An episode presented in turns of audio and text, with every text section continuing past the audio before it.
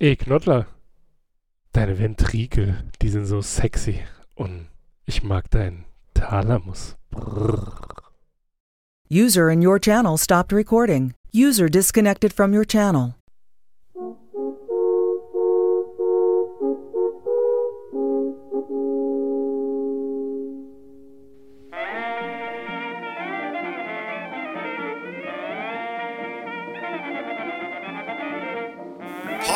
Podcast Welle Saar. Unterbrechungsfrei in Areal 12 fett gedrückt. Immer mehr hören lieber Cat Earth Society. Podcast Welle Saar. Saarbrücken.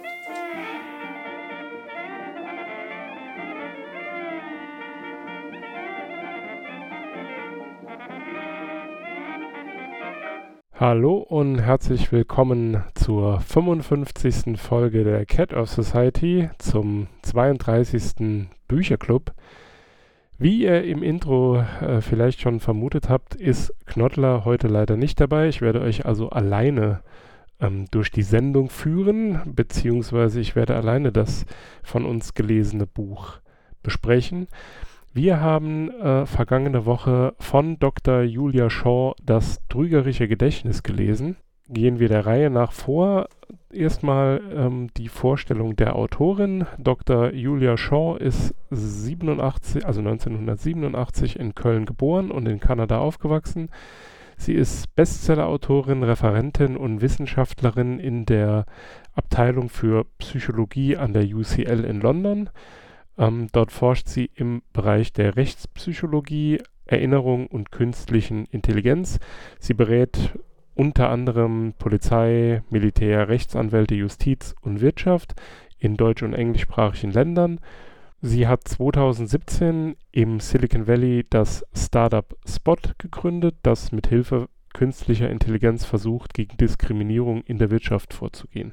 Das äh, von uns gelesene Buch wurde 2016 international zum Bestseller und ist bis heute in 17 Sprachen erschienen. Das Buch Das trügerische Gedächtnis handelt von den Irrungen und Wirrungen unseres Gehirns und wie beeinflussbar letztendlich ähm, unsere eigene Erinnerung sein kann, wenn man ja uns mit den richtigen Dingen lockt oder verführt, äh, ist es möglich, uns Erinnerungen so in unser ähm, Gedächtnis einzubrennen, dass wir irgendwann selbst davon überzeugt sind, dass diese Dinge oder diese Geschehnisse wirklich passiert sind.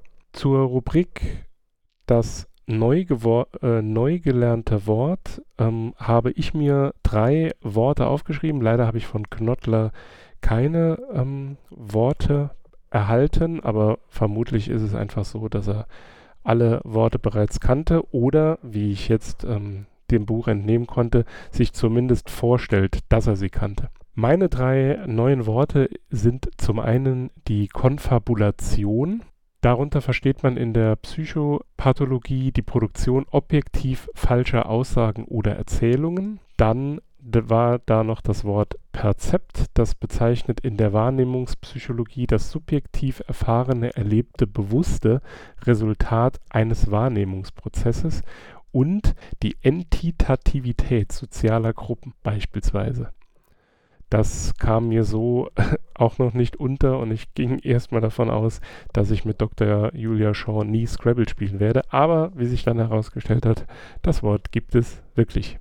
Kommen wir nun zur international anerkannten Katzenkopfbewertung. Da habe ich von Knottler ähm, leider nur schriftlich, nicht vertont, ähm, einen, also folgende Bewertung bekommen. Für mich ist das Buch leider kaum zu lesen. Es konnte mein Interesse nicht wecken und mich nicht zum Lesen animieren. Es haut mir die Fakten einfach in zu hohem Tempo um die Ohren und bietet kaum längere Anekdoten, an denen ich mich als Leser festkrallen kann. Deshalb nur zwei Katzenköpfe für, von mir. Für mich war es leider mehr Qual als Lesespaß. Dem würde ich mich nicht anschließen. Ähm, meine Meinung zu dem Buch oder meine Bewertung des Buches ist ähm, deutlich positiver. Ich bin mir allerdings nicht sicher, ob ich eine für mich persönliche Leseempfehlung aussprechen würde. Bin also etwas skeptisch und gebe dreieinhalb ähm, Katzenköpfe. Ich persönlich finde das Buch sehr interessant, vor allem weil es ähm, bestimmte Punkte anspricht oder zumindest kurz anreißt. Also da muss ich ähm, Knottlers Kritik schon recht geben. Die äh, Kapitel sind zwar sehr gut strukturiert, aber es folgt quasi wirklich Fakt auf Fakt und ähm, es ist schwierig, gerade weil es in dem Kontext ja auch um die Erinnerung geht, ähm, ja wirklich den Inhalt zu verarbeiten. Also sprich, dass man ähm, ein Kapitel gelesen hat und dann teilweise gar nicht mehr weiß, um was es da ging. Also wie gesagt, äh, das mag vielleicht daran liegen, dass man sich zu wenig Zeit fürs Lesen nimmt, aber letztendlich ist es, ähm, ja, wie Knottler schon sagte, äh, folgt Fakt auf Fakt und es gibt wenig Geschichten, wobei ich sagen muss, sie hat schon sehr griffige Beispiele, aber wie gesagt, sie verliert sich dann zu sehr in Details. Ich finde das Buch generell sehr interessant. Ähm, eins meiner Lieblingskapitel war, als es darum ging, wie die Erinnerung von Aktivitäten, welche Ausmaße das nehmen kann. Ähm, Im Konkreten bedeutet das, stellt euch vor, ihr wart mit einer Gruppe von Menschen beispielsweise im Urlaub oder auf einer Party und unterhaltet euch dann Jahre später wieder über diese über dieses Ereignis und stellt dann fest, dass die Wahrnehmung der anderen beziehungsweise die Erinnerung der anderen an eben genau dieses Ereignis doch unterschiedlicher Natur sind. Und dann kommt es ähm, eben auch zu dem vorhin angesprochenen, ähm, zu dieser Gruppendynamik, ähm, dass wenn sich eine Gruppe über eine bestimmte Situation, ein Ereignis unterhält, dass es dann dazu kommen kann, dass die Gruppe sozusagen auf Linie gezogen wird und die Erzählung dieses Ereignisses dann im späteren Verlauf sehr ausgeschmückt ist und man teilweise dann auch Dinge übernimmt, die so nie stattgefunden haben. Das ist vor allem dann ein großes Thema, beziehungsweise das kann zu einem sehr großen Problem werden. Und da ist eben ihr Background als Rechtspsychologin ähm, wichtig, beziehungsweise kommt da durch, da ähm, erzählt sie von, weil das hier beispielsweise bei Polizisten, also nehmen wir jetzt einfach mal ähm, die Exekutive als Beispiel, dazu führen kann, dass je nachdem, wie Zeugen verhört werden, dass es dann zum späteren Zeitpunkt äh, dazu kommen kann, dass Leute also Geschichten oder Erzählungen übernehmen, die so nicht haben stattfinden können, beziehungsweise die man selbst nicht erlebt hat. Also da geht es dann beispielsweise ähm, auch darum, dass äh, man ein Trauma erleiden kann, weil man beispielsweise nach einer Schießerei, also wenn man Zeuge einer Schießerei ähm, wurde und sich dann nachher mit den anderen Zeugen unterhält, die möglicherweise mehr Details gesehen haben, also tote Menschen, wie auch immer, ähm, dass das dann bei einem selbst ein Trauma auslösen kann, obwohl man nur in Anführungszeichen in der Nähe stand und möglicherweise die Schüsse gehört hat und oder die Täter kurz gesehen hat, also im Vorbeifahren, wie auch immer. Das, wie gesagt, war ein sehr interessantes Kapitel. Das fand ich auch krass, ähm, das mal so zu lesen. Also das, was da letztendlich auch mit der Erinnerung gemacht werden kann. Beispielsweise, da ist dann wieder ähm, der, äh, der Verweis zur Polizei, dass man durch Suggestivfragen die Erinnerung auch beeinflussen kann. Das passiert natürlich nicht zwangsläufig ähm, in böser Absicht. Also in den seltensten Fällen wird das so sein.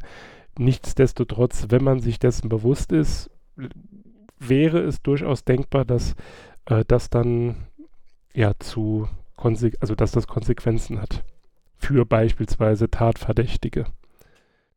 Auch interessant fand ich ähm, die Beschreibung ähm, von einem Arzt, äh, Wilder Penfield hieß er, glaube ich, also wenn ich, mein, wenn ich meiner eigenen Handschrift äh, Glauben schenken darf, der ähm, ich meine in den 70ern, ich bin mir aber nicht mehr ganz sicher, bei Parkinson-Patienten, weil er, um die Parkinson-Erkrankung zu mildern, ähm, Operationen am offenen Hirn vorgenommen hat und bei dieser Gelegenheit dann eine Art Hirnkardiographie vorgenommen hat.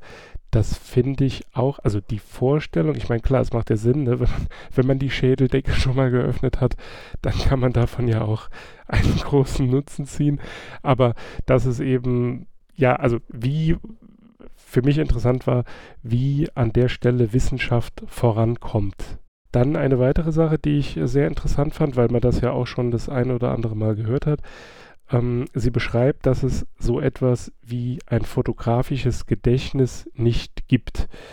Was es stattdessen gibt, sind ähm, die sogenannten ID-Ticker. Ich hoffe, ich habe das richtig ausgesprochen. Äh, ich werde das auch nochmal in den Shownotes verlinken. Beziehungsweise, wenn ihr äh, da mehr wissen wollt, habt ihr ja auch die Möglichkeit, das Buch zu lesen. Äh, genau, also sie räumt im Grunde genommen mit diesem sehr häufig verwendeten Begriff auf. Also sie sagt halt einfach, das ist so nicht, wie man sich das vorstellt. Also dass jemand ein Bild anschaut und er weiß dann quasi, also das ist ja das plakativste Beispiel, dass er sich ein Bild anschaut und ähm, kann sich Monate, Jahre später noch dran erinnern, sondern das ist einfach ja, ich glaube, sie hat das sogar so genannt, eine Art Wahrnehmungsstörung. Also es bedeutet, Personen, denen man so etwas zuschreibt, sind nicht in der Lage, bestimmte Dinge auszublenden. Das heißt, die nehmen sehr viel mehr von der Umwelt wahr und sie beschreibt das dann auch, dass das kein Segen sein muss, sondern dass das eher ein Fluch ist. Also ähm, in, an mehreren Stellen,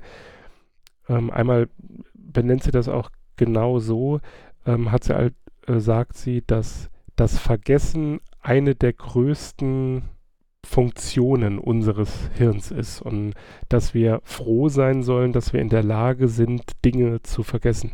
Was ich gerne mit Knottler besprochen hätte, eben weil es ja sehr häufig um Erinnerung ging, ist, ob er beispielsweise meine früheren Wohnungen oder das ähm, die Wohnung meiner Eltern, ob er da noch in der Lage gewesen wäre, äh, das Ganze zu beschreiben. Ich persönlich habe äh, zumindest von Knottlers Elternhaus eine sehr präzise Vorstellung, aber ob das mit der Realität so übereinstimmt, das hätte mich jetzt interessiert. Aber wie gesagt, ich will da jetzt auch nicht ins Detail gehen, weil ich mit Knottler darüber vorher nicht gesprochen habe. Wie bereits gesagt, ähm, hat sie gesagt, dass Vergessen auf jeden Fall dazugehört, um ja geistig gesund zu bleiben. Ich drücke es jetzt einfach mal mit meinem Laien-Wortschatz aus. Ähm, hat mir persönlich Hoffnung gegeben, denn ich hatte äh, zumindest bei vielen der Bücher, die wir so gelesen haben, kurz nachdem ich es gelesen habe, das Gefühl, dass irgendwie gar nichts hängen geblieben ist.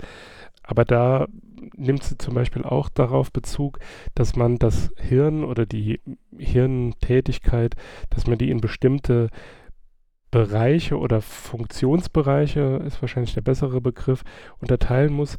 Also zum Beispiel, dass man ein Kurzzeitgedächtnis hat, das tatsächlich nicht länger als 30 Sekunden hält und äh, dass es dann noch so eine Art Arbeitsgedächtnis gibt und dann eben das Gedächtnis, das längerfristig Erinnerungen aufbewahren kann. Allerdings ähm, zumindest habe ich das so in Erinnerung, das ist in dem Fall der Running Gag, ähm, ist es so, dass ich nicht, nicht mehr weiß, aber ich glaube, dass sie es so beschrieben hat, dass man keinen Einfluss darauf hat, was letztendlich im Langzeitgedächtnis bleibt. Also es gibt bestimmte Dinge, die eine größere Chance haben, aber man kann sich jetzt nicht hinsetzen und sagen, ich will, dass das jetzt in zehn Jahren noch abrufbar ist.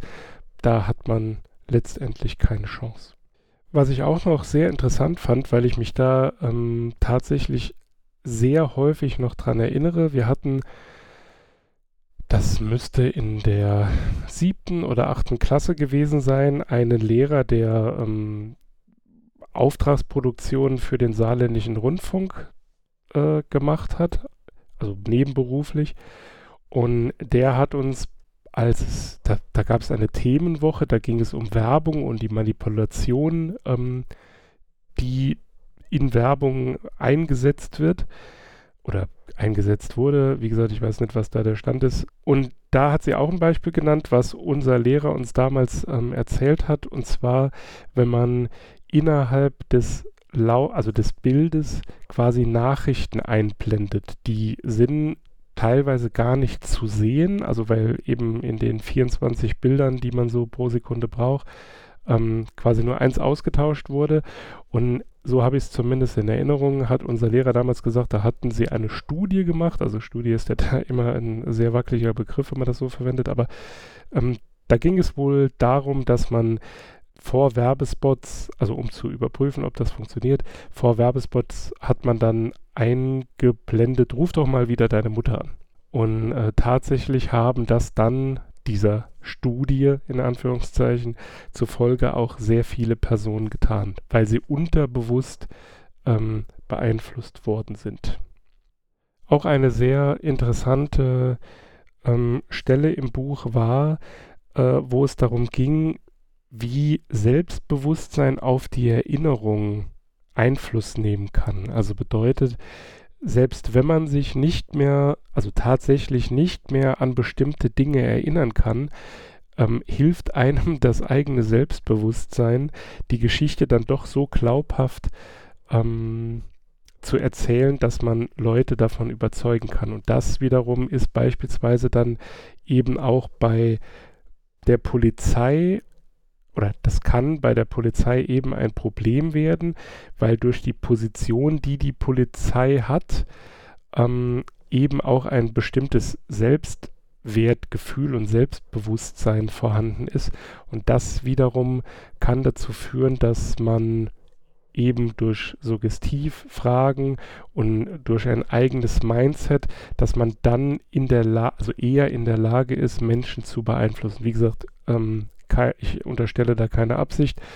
Die, also die, die Art und Weise, wie sie das beschreibt, scheint aber äh, plausibel und wie gesagt, da sie ja mit dem äh, Militär und der Polizei zusammenarbeitet, wird sie da äh, sicher auch eigene Erfahrungen hat sammeln können. Das Thema Justiz ähm, ist auch sehr häufig vertreten.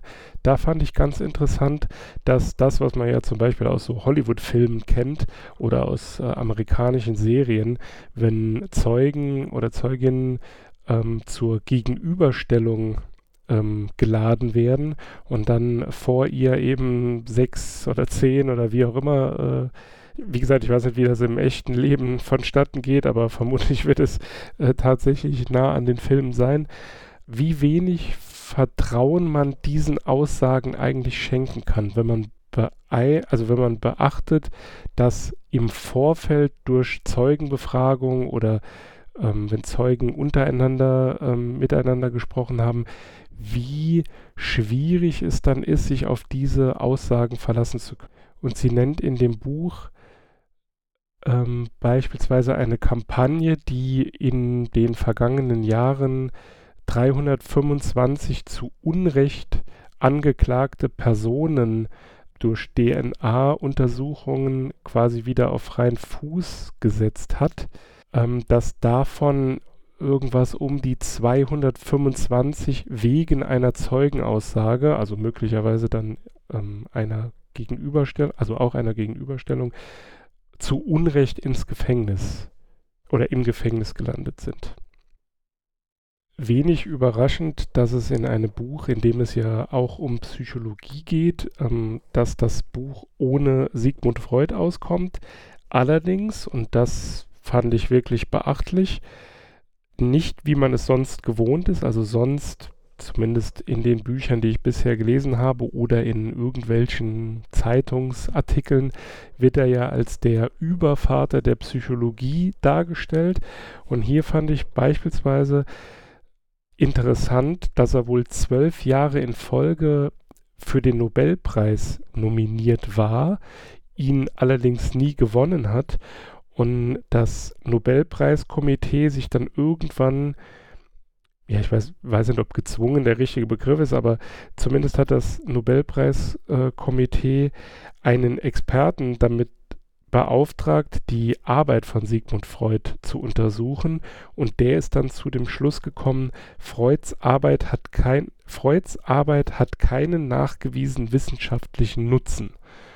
das fand ich tatsächlich sehr beachtlich, ähm, denn wie gesagt, bisher war mein Bild von Sigmund Freud äh, ein anderes. Also jetzt nicht, dass ich mich da eingängig mit ihm beschäftigt hätte, aber äh, ja, wie gesagt, es gibt halt so Namen ähm, in der Zeitgeschichte des letzten Jahrhunderts, die begegnen einem immer wieder und da war bisher zumindest mein Bild von oder meine Bewertung von Sigmund Freud ähm, deutlich positiver besetzt, wie sie es jetzt hier beschrieben hat. Also es ist auch teilweise so, dass die Art und Weise, wie Freud behandelt hat, ähm, in Verruf geraten ist und auch nur noch von einem sehr geringen, aber laut ihrer Aussage doch deutlich zu hohen ähm, Anzahl von Therapeuten verwendet wird. Eins meiner Lieblingskapitel ist das Kapitel über die digitale Amnesie.